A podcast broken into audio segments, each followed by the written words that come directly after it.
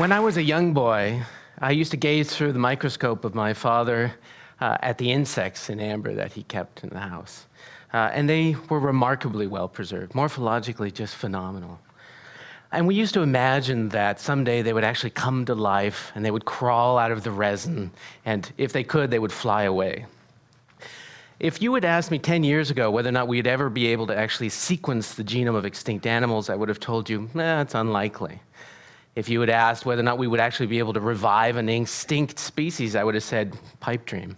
But I'm actually standing here today, amazingly, to tell you that not only are the sequencing of extinct genomes a possibility, are actually a modern day reality, but the revival of an extinct species are actually within reach.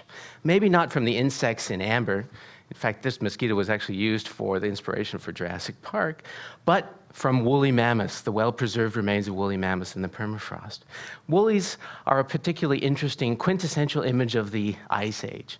They were large, they were hairy, they had large tusks, and we seem to have a very deep connection with them like we do with elephants. Maybe it's because elephants share many things in common with us. They bury their dead, they educate the next of kin, they have so, uh, social knits that are very close, or maybe it's actually because we're bound by deep time, because elephants, like us, share their origins in Africa some seven million years ago.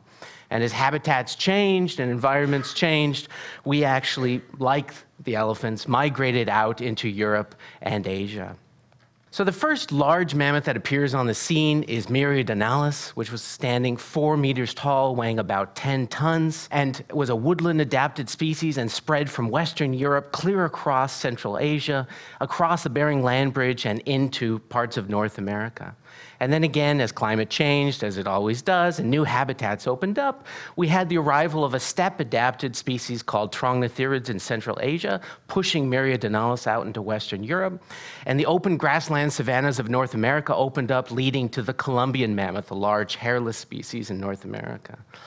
It was really only about 500,000 years later that we had the arrival of the woolly, the one that we all know and love so much, spreading from an East Beringian point of origin across Central Asia, again pushing the Trogontherii out through Central Europe, and over sort of hundreds of thousands of years migrating back and forth across the Bering Land Bridge during times of glacial peaks, and coming into direct contact with the Columbian relatives living in the south. And there they survive over hundreds of thousands years during traumatic climatic shifts. So there's a highly plastic animal dealing with great uh, transitions in temperature and environment and doing very, very well. And there they survive on the mainland till about 10,000 years ago, and actually surprisingly on the small islands off of Siberia and Alaska till about 3,000 years ago. So Egyptians are building pyramids and woolies are still living on islands.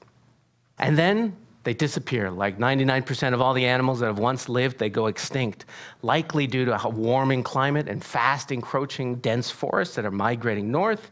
And also, as the late great Paul Martin once put it, probably Pleistocene overkill, so the large game hunters that took them down. Fortunately, we find millions of the remains strewn across the permafrost, buried deep in Siberia and Alaska, and we can actually go up there and actually take them out. And the preservation is, again, like those insects and animal, phenomenal.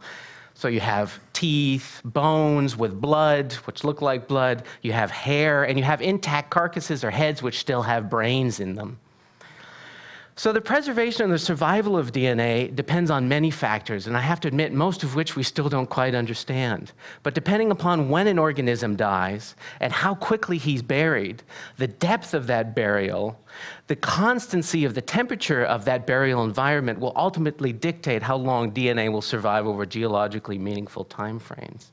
And it's probably surprising to many of you sitting in this room that it's not the time that matters, it's not the length of preservation, it's the consistency of the temperature of that preservation that matters most. So if we were to go deep now within the bones and the teeth that actually survived the fossilization process, the DNA, which was once intact, tightly wrapped around histone proteins, is now under attack by the bacteria that lived symbiotically with the mammoth for years during its lifetime. So those bacteria, along with the environmental bacteria, free water and oxygen, actually break apart the DNA into smaller and smaller and smaller DNA fragments until all you have are fragments that range from 10 base pairs to, in the best case scenarios, a few hundred base pairs in length. So most fossils out there in the fossil record are actually completely devoid of all organic signatures. But a few of them actually have DNA fragments that survive for thousands, even a few millions of years in time. And using state of the art cleanroom technology, we've devised ways that we can actually pull these DNAs away from all the rest of the gunk in there. And it's not surprising to any of you sitting in the room that if I take a mammoth bone or a tooth and I extract its DNA, that I'll get mammoth DNA. But I'll also get all the bacteria that once lived with the mammoth. And more complicated, I'll get all the DNA that survived in that environment with it. So the bacteria, the fungi, and so on and so forth. Not surprising then again that a mammoth preserved in the permafrost will have something on the order of 50% of its DNA being mammoth, whereas something like the Columbian mammoth living in a temperate and buried in a temperate environment over its laying in will only have 3 to 10% endogenous. But we've come up with very clever ways that we can actually discriminate, capture and discriminate the mammoth from the non mammoth DNA. And with the advances in high throughput sequencing, we can actually pull out and bioinformatically rejig all these small mammoth fragments and place them onto a backbone of an Asian or African elephant chromosome. And so by doing that, we can actually get all the little points that discriminate between a mammoth and an Asian elephant. And what do we know then about a mammoth? Well, the mammoth genome is almost at full completion, and we know that it's actually really big. It's mammoth. So a hominid genome is about 3 billion base pairs, but an elephant and mammoth genome is about 2 billion base pairs larger. And most of that is composed of small repetitive DNAs that make it very difficult to actually rejig the entire structure of the genome.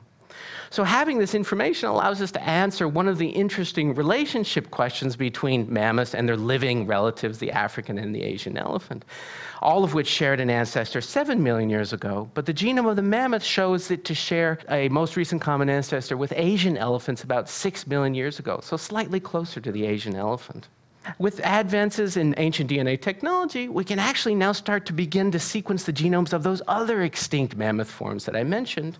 And I just wanted to talk about two of them, the woolly and the Columbian mammoth both of which were living very close to each other during, sub, uh, during glacial peaks. So when the glaciers were massive in North America, the woolies were pushed into these subglacial ecotones and came into contact with the relatives living to the south. And there they shared refugia, and a little bit more than the refugia, it turns out. It looks like they were interbreeding. And that this is not an uncommon feature in proboscideans because it turns out that large savanna male elephants will outcompete the smaller forest elephants for their females. So large, hairless Columbians outcompeting the smaller male woolies. It reminds me a bit of high school, unfortunately. So, this is not trivial given the idea that we want to revive extinct species because it turns out that an African and an Asian elephant can actually interbreed and have live young. And this has actually occurred by accident in a zoo in Chester, UK in 1978. So that means we can actually take Asian elephant chromosomes, modify them at all those positions we've actually now been able to discriminate with the mammoth genome. We can put that into an enucleated cell differentiate that into a stem cell, subsequently differentiate that maybe into a sperm, artificially inseminate an Asian elephant egg, and over a long and arduous procedure, actually bring back something that looks like this. Now, this wouldn't be an exact replica because the short DNA fragments that I told you about will prevent us from building the exact structure, but it would make something that looked and felt very much like a woolly mammoth did. Now, when I bring up this uh, with my friends, we often talk about, well, where would you put it? Where are you going to house a mammoth? There's no climates or habitats suitable. Well, that's not actually the case. It turns out that there are swaths of habitat in the north of Siberia and Yukon that actually could house a mammoth. Remember, this was a highly plastic animal that lived over tremendous climate variation. So this landscape would be easily able to house it. And I have to admit that there isn't a part of the child in me, the boy in me, that would love to see these majestic creatures walk across the permafrost of the north once again. But I do have to admit that part of the adult in me sometimes wonder not whether we should. Thank you very much.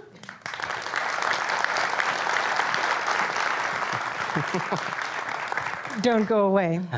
You've left us with a question.